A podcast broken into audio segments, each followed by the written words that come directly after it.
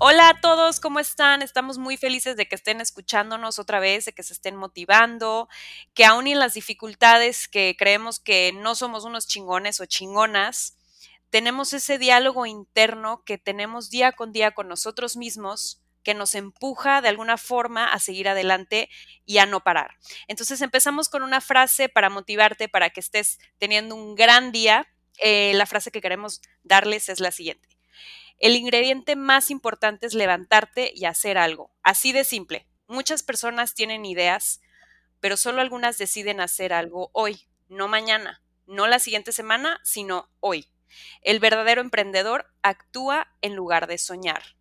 De Nolan Bushnell. Y bueno, Patti nos va a presentar a nuestra nueva invitada. El día de hoy tenemos una chingona y es una chingona con todo el aspecto de la palabra. Ella es emprendedora, es Cynthia Robles Welch, creadora de la marca Mamá de Rocco. Y pues ella, eh, así a grandes rasgos, tiene, ahorita tiene unos productos de limpieza buenísimos, naturales, que no dañan al medio ambiente y que además son muy buenos para personas como yo que tienen problemas de alergias y demás. Entonces, se los recomiendo bastante. Además, tiene cuentos infantiles sobre la alimentación saludable eh, además tiene una iniciativa sin fines de lucro de educación sobre alimentación en escuelas públicas y privadas de nivel básico. Como si no fuera suficiente, también da cursos de cocina saludables para diferentes edades. Entonces, pues es todo un estuche de monerías. Así que, Cintia, platícanos cómo se te ocurrieron los diferentes proyectos que has realizado y cómo empezaste con todo esto.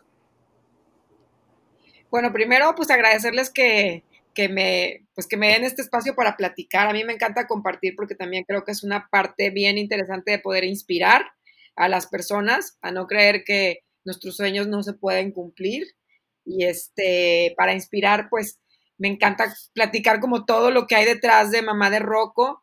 Mamá de Rocco en realidad soy yo y, es, es, simplemente como mi alter ego. Me convertí en, en una ¿cómo, puede, ¿cómo puedo llamarlo sin decir influencer? Como en una líder de opinión en estos temas que mencionaba Patty cuando yo tenía, este, pues poco tiempo de ser mamá. Mi hijo ya tiene 11 años y desde que él nació yo empecé a promover estos temas. Hablaba en redes sociales cuando las redes sociales apenas estaban arrancando sobre cómo pues alimentar en toda la extensión de la palabra a nuestros hijos.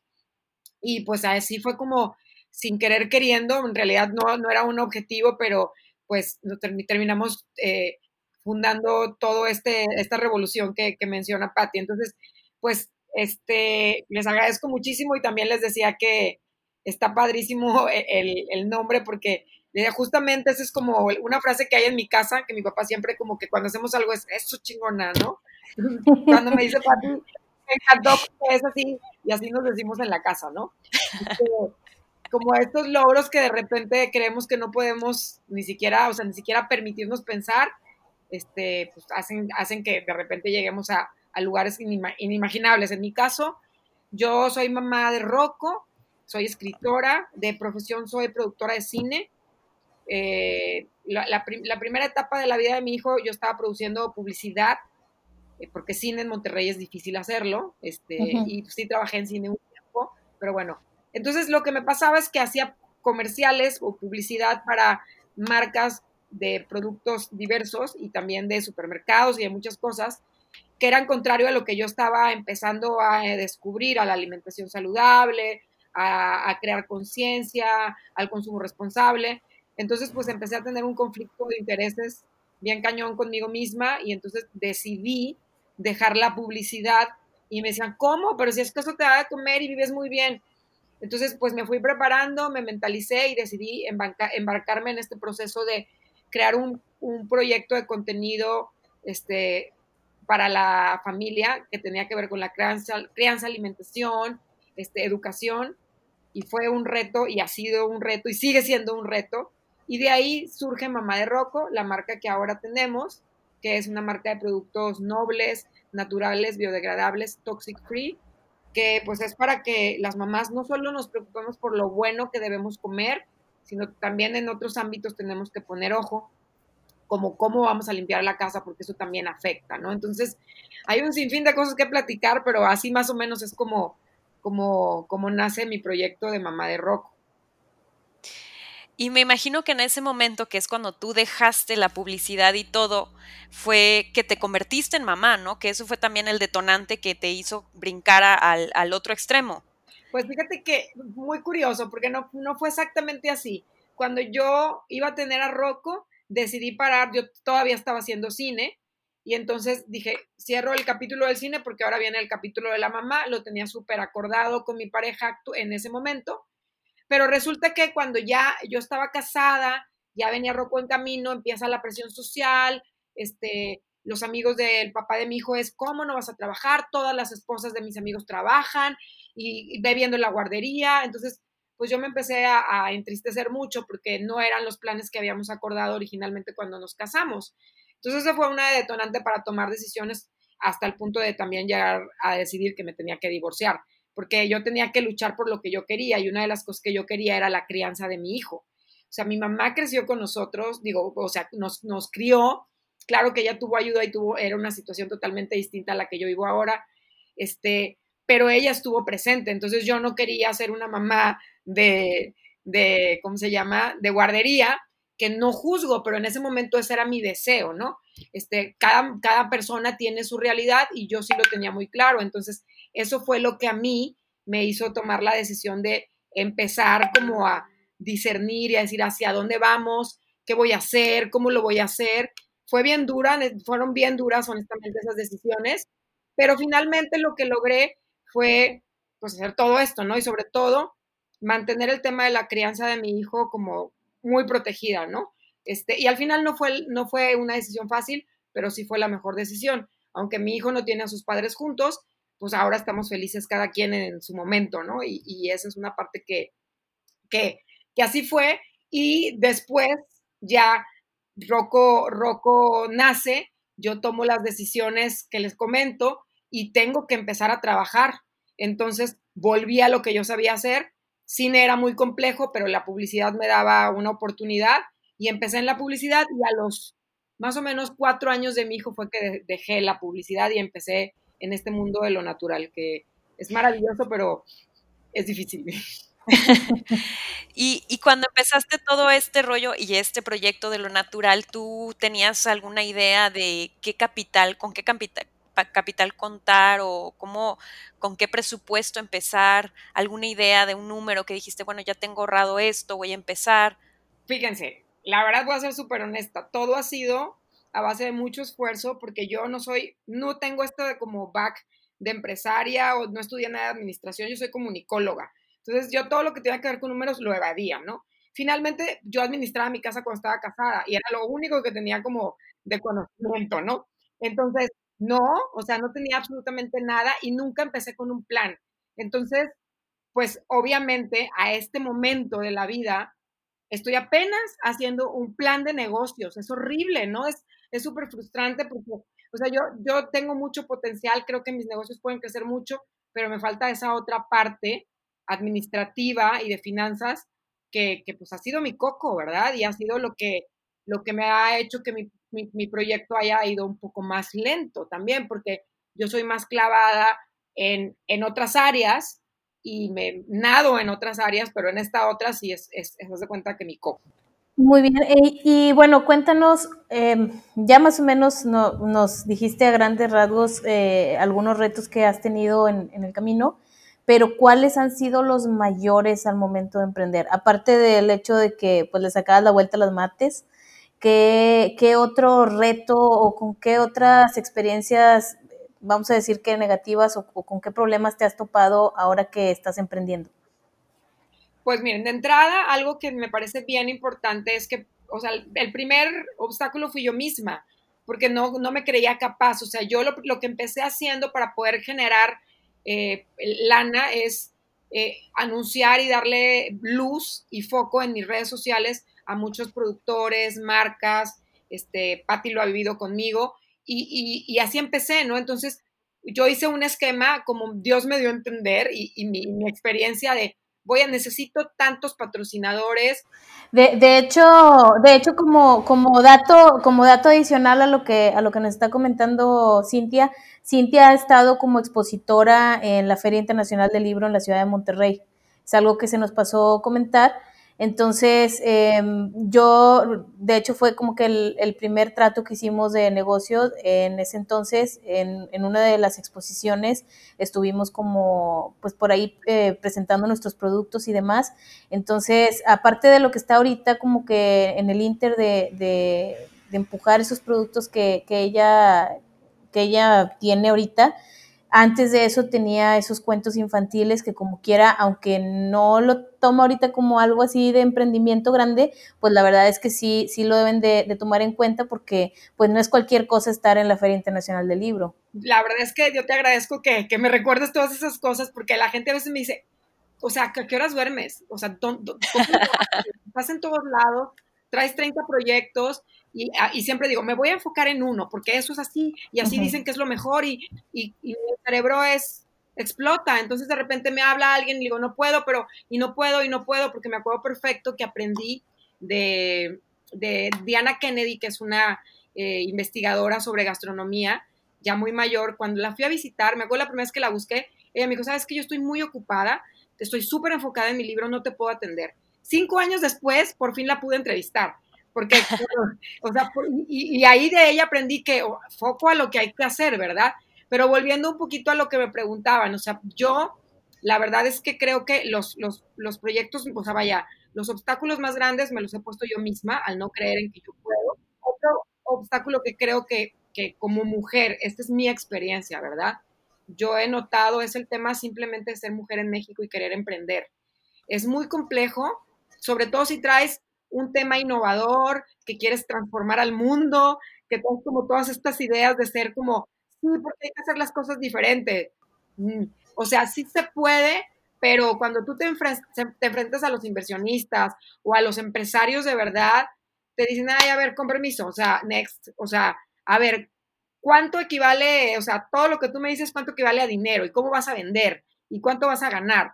Entonces, gente como yo romántica que quiere cambiar el mundo empieza al revés, es, oye, ¿qué hace falta, no? A ver, esto. Y entonces empiezas al revés, pero luego ya llega un punto donde empiezas a dar cuenta que no funciona. Entonces, en este punto de mi vida, después de cuatro años de estar empujando mi proyecto de Mamá de Rocco como marca, les puedo decir que estoy en un punto de quiebre en donde estoy a punto ya de hacer como un, eh, vaya, un negocio ya más en la extensión de la palabra. Y yo tengo otro negocio alterno que es que se convirtió ya en una asociación civil, pero que ese negocio me dio también un tiempo para vivir, que lo que hacía era creía, creaba contenido de educa, educativo y eso, es, esos proyectos me dieron la oportunidad de abrir puertas en la Feria Libre, Internacional del Libro de Monterrey y ganar muchos premios y recursos eh, en diferentes instancias gubernamentales, no solo este, wow. nacionales, sino internacionales porque a mí lo que más me apasiona de todo esto es la educación. O sea, realmente claro. estoy creando Mamá de Roco y esta alternativa de productos saludables y naturales porque llegó a mí el proyecto y porque necesito comer. Pero si a mí sí. me dijeras, ¿qué quieres hacer? Yo quiero seguir educando a la infancia y quiero seguir creando contenido, libros y todo lo que he hecho se vende, sí, pero, pero no es lo que me da de comer. Sí, porque muchos están en el medio de influencers o de un tema, pero no aterrizan lo que podrían estar haciendo para poder, para que les dé de comer al final del día, ¿no? Y veo que tú estás muy apasionada en todos tus proyectos, o sea, que estás eh, creando nuevas cosas y que al final del día tu mayor, o sea, tu mayor, lo más importante para ti es la educación. ¿No? Que a veces ese, ese tema yo creo que es muy difícil de transmitírselo a gente que quiere invertir, ¿no? Sí, sabes que pienso que sobre todo, digo, a mí me ha tocado, he tenido la fortuna de viajar por varias partes del mundo con mi proyecto y, y en Latinoamérica es donde mucho más complejo eh, que, que los inversionistas vean el tema de la educación como algo como algo que realmente les puede dejar, ¿no? O sea, no, porque yo no solo lo veo como un tema económico, sino también es un tema de transformar nuestra comunidad y nuestra nación. Entonces, yo he tenido apoyo de inversionistas como Américo, ay, Ferrara, que es el dueño del Colegio Brillamont, y él es un gran inversionista y, y apostador al tema de la educación. Pero en general estos temas son difíciles de emprender, de levantar. Entonces, pues bueno, paralelamente yo ya decidí convertirme en una asociación civil en el tema de la educación y que sea el brazo este, social que tiene mi empresa. Porque por más vueltas que le di, yo tengo pues por lo menos ocho años intentando entrar al colegio y a la escuela pública y lo hemos hecho, pero ha sido muy difícil y a base de patrocinios que al final, pues a mí me dejan la mayor satisfacción, pero económicamente me han dejado llorando, o sea, sinceramente. Eh, ya cuando te sientan con los inversionistas, con la gente que te va a invertir y todo, ¿con qué te has estado apoyando? O sea, ¿cómo has buscado un mentor? O sea, ¿tienes a alguien que te asesora? Eh, porque este tema, como dices, tú eres más del lado romántico, de más ideas. ¿Cómo te has asesorado en ese aspecto? al ser tan, tan, tan parlanchina, se me da la oportunidad de hablar hasta con las piedras, ¿no? Entonces, ¿cómo he logrado esto? Este, pues así, o sea, yo veo que hay un inversionista, veo de repente en redes sociales, le toco la puerta, le escribo, soy no sé quién, no sé qué, hay quien, hay quien me recibe, hay quien de plano nunca me pela, pero entonces he tenido oportunidad de estar con grandes empresarios que de repente digo, oye, ¿cómo me llegué a sentar en la oficina de, no sé, por decirte, ¿cómo se apellida el alcalde pasado de San Pedro? Mauricio Fernández. Sí, Mauricio Fernández. El, el, sobrino de él, Alberto Fernández, es un empresario este, muy importante en Nuevo León y, he, tenido muchas pláticas, asesorías. En su momento, cuando yo era muy joven, este, eh, el señor Lankenau, que, que, ahora pues ya no está con nosotros, que fue el dueño de Abaco, Confía, Banco, él fue un gran este, guía mío y siempre en el camino se van apareciendo personajes de un nivel como muy, muy arriba que me van, este, me van asesorando. Ahora también pues me he acercado a todos los lugares de las universidades. La UDEM nos dio la oportunidad de tener una mentoría, pero yo particularmente también se los, se los comparto en mi experiencia, como yo soy de otra generación, no entiendo las aceleradoras, no entiendo nada de eso, de repente llego a un mentoring o no sé cómo les llaman y y me quedan en tantas terminologías que, a ver, o sea, explíquenme realmente qué es, porque estoy perdiendo mi tiempo. Estuve ya en, en tres, este, ¿cómo se llaman estas donde nacen las empresas? Incubadoras. Incubadoras. La neta, sinceramente, lo único que perdí fue tiempo. Gané a lo mejor, a lo mejor haber conocido a algunas personas interesantes, pero para mí nunca me ha funcionado, sinceramente. O sea, creo que es más bien ir con, con, con asesores así como muy directo y también invertir en eso. O sea, si se te da que de repente te dan la oportunidad increíble, pero para poder lograrlo, este, creo que sí tienes que tener un monto de inversión ahí definido para que esas personas le dediquen tiempo a tu negocio. Sí, eh, como, como dices, se va cruzando gente en tu, en tu camino que, que te va dejando pues algo que te sirve siempre. Y es, yo creo que también es el rodearte de ese tipo de personas, porque es algo que hemos hablado en otros episodios, que de qué te sirve estarte rodeando de mucha gente que a la mera hora no te aporta absolutamente nada. Y, pues yo creo que todo lo que comentas de que fuiste, tocaste puertas y demás, el, el resultado ha sido ese, que, que, que, luego te termina rodeando de personas que, que te van agregando a, a, lo que tú ya conoces o lo que tú ya sabes. Y ahorita que estás enfocándote un poquito más en el emprendimiento de los productos que tienes de limpieza, yo creo que te va a ayudar bastante como quiera todo lo que lleva recorrido, aunque no era tal cual como emprendimiento de, venta de productos y demás, eh, yo creo que todas las personas con las que has tenido contacto a lo largo de, ese tiempo que estuviste trabajando en la educación, te va a traer como quiera, eh, pues, cierta experiencia que a lo mejor ahorita piensas que no la tienes, pero después te vas a dar cuenta de que sí, o sea, de que ahí estaba desde un principio. Sí, finalmente yo creo que tienes toda la razón. O sea, todo pasa para algo y por algo y hay que valorarlo y en todo hay un aprendizaje.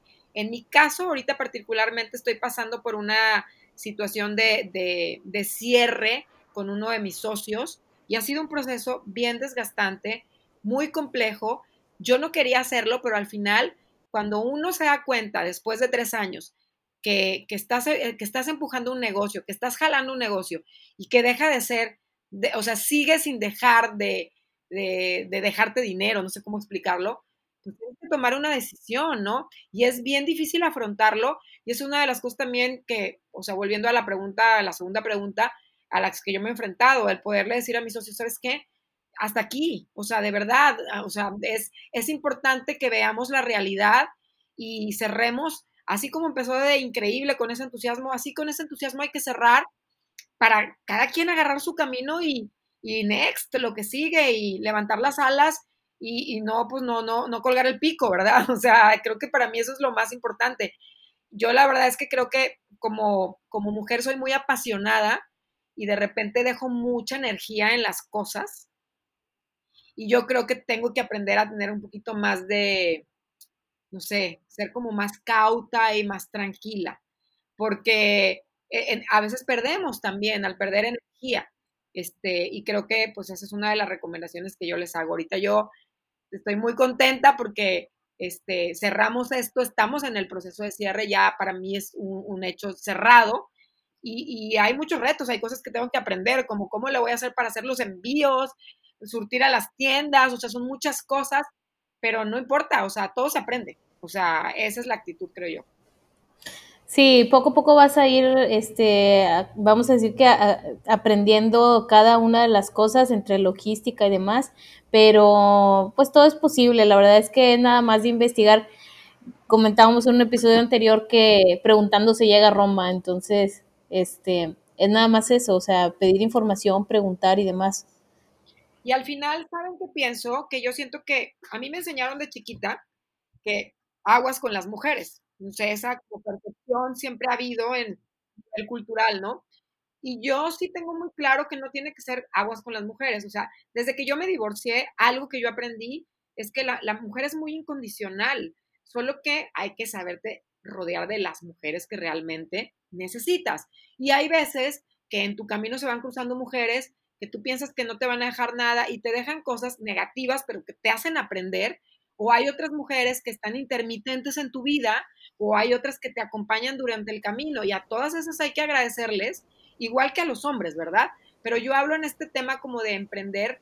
A mí siempre ha sido un poco mi miedo el tema de emprender ya un negocio formal con alguien como socia mujer, por lo mismo que somos tan temperamentales. Pero por otro lado, también creo que he encontrado muchísima, este, riqueza en, y, mucha lealtad eh, en, las mujeres que, me rodean. Y, y Patti lo sabe, porque yo he sido, en el tiempo que, nos, que no nos hemos visto en persona, pero que nos conocemos, trato de ser lo más eh, legal, leal, con las marcas que se, que, se me acercan y, muy honesta. Y, y, qué es lo que pasa al final cuando tú funcionas así? Se acerca gente así contigo también y aprendes también a detectar quién no lo es y simplemente pues vas así como haciendo tus, tus curvas en donde tienes que hacerlas, ¿no? Para evitar eso. Muy buen mensaje, porque la verdad es que sí, nos escuchan muchas mujeres y, y ese tema no, no, lo había escuchado antes. Muy buen mensaje.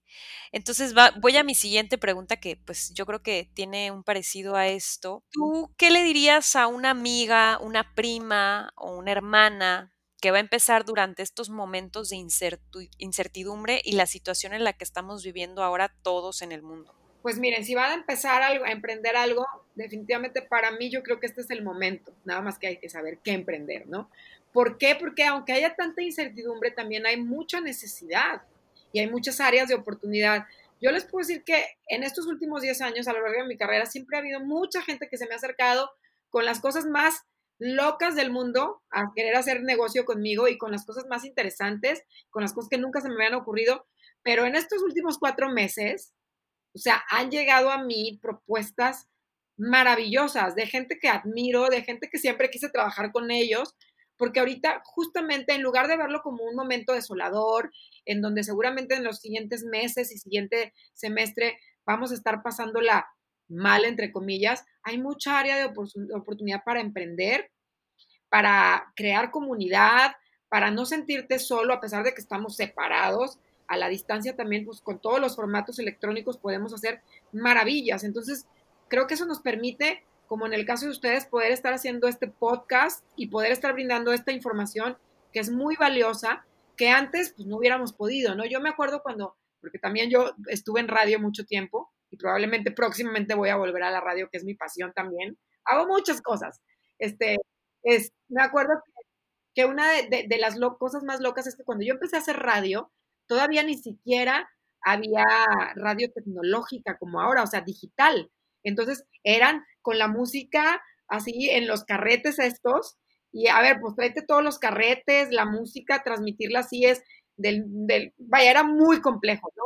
Y, y empecé en radio en, en, los noventas y después estuve en los dos miles, a, inicios fui la voz oficial de Stereo Rey, que yo no sé si ustedes están muy chavitas y no se acuerdan de esa de radio, pero fue una radio de, música de eh, adulto contemporáneo, así le llaman en inglés. Y me acuerdo eh, que, que, cuando yo empecé ahí, decía, ¿cómo le voy a hacer para entrevistar? Me acuerdo que quería entrevistar a Diego Luna, quería entrevistar a... Diego Luna estaba empezando en Y tu mamá también, ¿no? Estaba empezando a ser la estrella que es ahora. Y, y, y todo era tan sencillo como la tecnología, ¿no? O sea, en ese entonces no había todas estas plataformas, pero yo pude entrevistar a Jaime Maussan, a Diego Luna, a N mil chefs en los noventas a través de la distancia. Entonces, por Dios, ahorita tenemos miles de posibilidades más para poder hacer negocios y, poder emprender. O sea, claro, obviamente yo les recomiendo, estructuren, acérquense a alguien que les pueda ayudar para que pues no, no, no nada más se pongan a lo loco a ver qué se hace, ¿no? Que hay una planeación. Que eso ya lo claro. yo. bueno, entonces, em, ya ahorita más o menos cubrimos un, poquito de la información de, cómo, cómo, has llegado al punto en el que estás ahorita. No lo tenemos ahorita programado, pero me gustaría hacer una pregunta que hacemos algunas otras veces. Em, ¿cuál, ¿Cómo te ves a futuro? Tal vez, ¿cuál, cuál es tu, tu misión, visión a largo plazo largo o intermedio, ponle de aquí a cinco años, ¿cuál es, cuál es tu plan? ¿Qué es lo que, es lo que quieres hacer? Pues miren, de entrada, eh, o sea, personalmente hablando, yo me estoy retirando como en cinco años, según yo, pero no, Todos nos estamos retirando en cinco años en nuestra mente.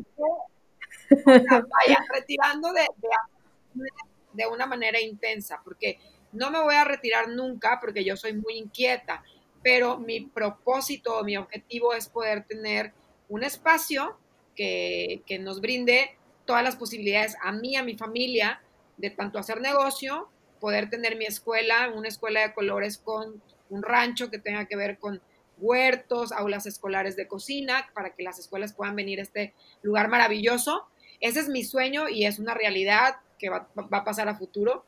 De hecho, no, no, no lo pueden ver porque estamos en podcast, pero acá atrás de mí está la, está la maqueta que hicimos mi familia y yo. Y esa es una recomendación que les hago.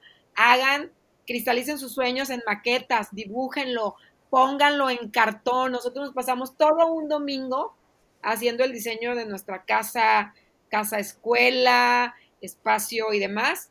Este, y pues así es como se van, uno se va motivando, ¿no? Así es como me veo en unos 10 años pero pues obviamente el legado que yo le voy a dejar a mi hijo y la herencia que le voy a dejar es, es, es esta empresa. No sé si él la va a querer trabajar, este, pero yo quiero que esta empresa crezca y que él la pueda mover. Él, es parte de este negocio, trabaja conmigo, me ayuda muchísimo. A veces me desespera mucho porque quiere hacer las cosas de su forma, pero también él está creciendo, ¿no? Tiene 11 años. Y, y y en cinco años creo que Mamá de Rocco va a estar en, muchos lugares de la República, porque, porque creo que hay un área de oportunidad justamente en el área de limpieza del hogar. Este, hay, hay muy poca alternativa eh, realmente que valga la pena y hay, claro, me, enfoco en el tema natural y, y, y sí hay cosas muy buenas, pero pues ya depende de cada familia lo que quiera escoger y la tendencia va para allá. Entonces, queremos crecer la línea estar más en más lugares, en más puntos de venta, y pues ese, ese es el objetivo, ¿no? Pero básicamente es, es como yo me veo y haciendo radio, podcast, porque a mí me encanta hablar. Entonces, como ya se dieron cuenta que no las he dejado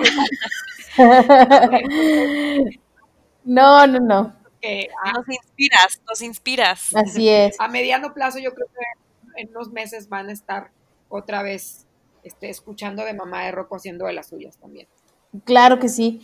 Y ahorita, bueno, lo que nos lleva a la siguiente, a la siguiente pregunta, ahorita que nos hablas de, de, de dónde quieres ver tus productos en un futuro, cuéntale a las personas que nos escuchan eh, cómo encontrar tus productos, dónde los encuentran, cómo te encontramos en redes sociales, cuál es tu página web.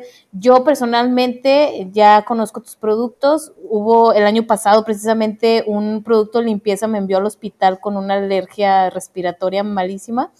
Y en estos días probé los productos de Cintia y un hombre buenísimo. De hecho, tiene uno que hasta respiras mejor al usarlo porque tiene menta y no me creo que otros extractos naturales. Entonces, Sí, huele rico se llama. Aparte los nombres están padres porque por decir ese se llama huele rico, tiene otro que es un, un este repelente para mosquitos que se llama Shu. Entonces están muy descriptivos los nombres que nos diga por decir eh, Cintia dónde, dónde los pueden encontrar, cómo los pueden pedir en línea, porque pues tiene, tiene página, tiene tienda en línea, entonces aunque no los veas en tus, en tus tiendas eh, de supermercado de, de, tu ciudad, los puedes pedir por internet. Claro, pues ahorita es lo que vamos a trabajar justamente. Justamente, vamos a empezar a hacer la, la, página web un poquito más accesible, porque ahorita solo en la página, si tú te metes, puedes ver las fechas, las fichas técnicas de los tres productos y, y puedes eh, hacer tus pedidos a través de WhatsApp. La idea es poco a poquito, pian pianito, ya vamos a, a tener nuestra tienda en línea. Este, y les platico, los nombres son muy chistosos porque pues realmente están hechos con todo el amor y son igual, son frases familiares. Este, hace poquito me tocó que una señora me decía, oye, es que no hay producto de limpieza que a mi, a mi esposo le guste. Siempre ha sido, de, me dice, tengo 25 años de casada, 25 años que ha sido, ¿a qué huele? ¿Qué, qué huele? Y dice, no, me dice, pero ahora que uso el huele rico, llega y me dice, oye, ¿a qué huele? ¿Y a qué huele? Entonces que le decía yo, ah, huele rico. No, le decía, huele rico. No, no, pero ¿a qué huele? O sea, huele rico. No, no, pero es que ¿a qué huele? Ya no No, es que así se llama, huele rico. A ver, tráemelo ya, ¿no? Y ahora el señor anda por toda la casa echando el huele rico. Este, y pues sí, son nombres que nacen de, de esta interacción que tengo yo con mi hijo, que pues en la marca viene todo, ¿no? O sea, está ahí implícito el amor y el cuidado que yo he tenido por él, entonces realmente los nombres los ha puesto él son puras ideas de él. Este, y, el shu, pues es como para ahuyentar a los, los, los insectos, shu, shu, de hasta para allá. Y el mano ricas, que es el jabón. Bueno, todos estos productos los pueden encontrar en mi página, mamá de roco con doble c, .com.mx. Compren productos locales o nacionales para que tengamos más oportunidad y entre más nos acostumbremos a eso, más posibilidad va a haber de emprendimientos, porque nos vamos a acostumbrar a consumir distinto. Y pues bueno, me pueden encontrar eh, en, mis, en, mis, redes sociales como Mamá de Rocco, en Facebook, Instagram, Twitter, este, Mamá de Rocco con doble C, y ahí pueden encontrar en, en, Instagram, están en los highlights, están los puntos de venta en donde estamos, y si no, pues me, me nos contactan a la página y nos, al WhatsApp que tenemos, y podemos hacer envíos a domicilio a nivel nacional y a nivel este, aquí local también, en mismo día se surte, entonces pues maravilloso. Muchas gracias por la plataforma y el comercial. Ay, no, muchísimas gracias a ti, Cintia, gracias por estar ahí con nosotros. La verdad es que agra agradecemos tu valioso tiempo, sabemos que estás haciendo muchísimas cosas y pues qué bueno que te tomaste el, el momento para inspirarnos en, en, este podcast. No, hombre, para mí es muy valioso también estar en un podcast, con, con podcast como este, ¿por qué? Porque creo que más mujeres tienen que ver que que estamos en una generación distinta y que podemos lograr emprender, sino lo con todo y familia. O sea, así como se van las legisladoras de otros países con el niño acá cargando, nosotros sí. también sí se puede. Y es una parte que vamos al final a, a, a enseñarles a ellos a, a aprender a, la, a, lo largo de su crianza, a ver que, que sí se puede empoderarnos y, y, a crear cosas nuevas, ¿no? Entonces, pues yo feliz. Eh, me meto rápido un comercial más, estamos, acabamos de entrar a, a la tienda de las tres letras roja, que, con, con, huele rico, así que para la gente que lo quiera probar, ahí estamos, ¿va? Y pues para los puntos de venta también, si nos escuchan personas que tengan sus tiendas, sus próximos emprendimientos y quieran vender, tenemos un sistema de ventas para, tenemos grupos de mamás que venden entre ellas a sus, a sus comunidades y también ahí hay una oportunidad de que ellas puedan generar economía a través de nuestra empresa. Ah, eso es muy bueno. Este, qué bueno que ayudas a otras mujeres también a que emprendan. Mamá de Rocco somos muchas mujeres, ¿eh? Yo no hubiera podido lograr lo que he logrado sin toda la ayuda de todas las mujeres que se han involucrado de alguna u otra forma conmigo. Entonces, pues, hay Qué bueno, para que Sí, no, para que vean que sí se puede. Muchas, muchas gracias y gracias a todos los que nos escuchan y que siguen y que sigan todos luchando por sus sueños. Gracias. Gracias.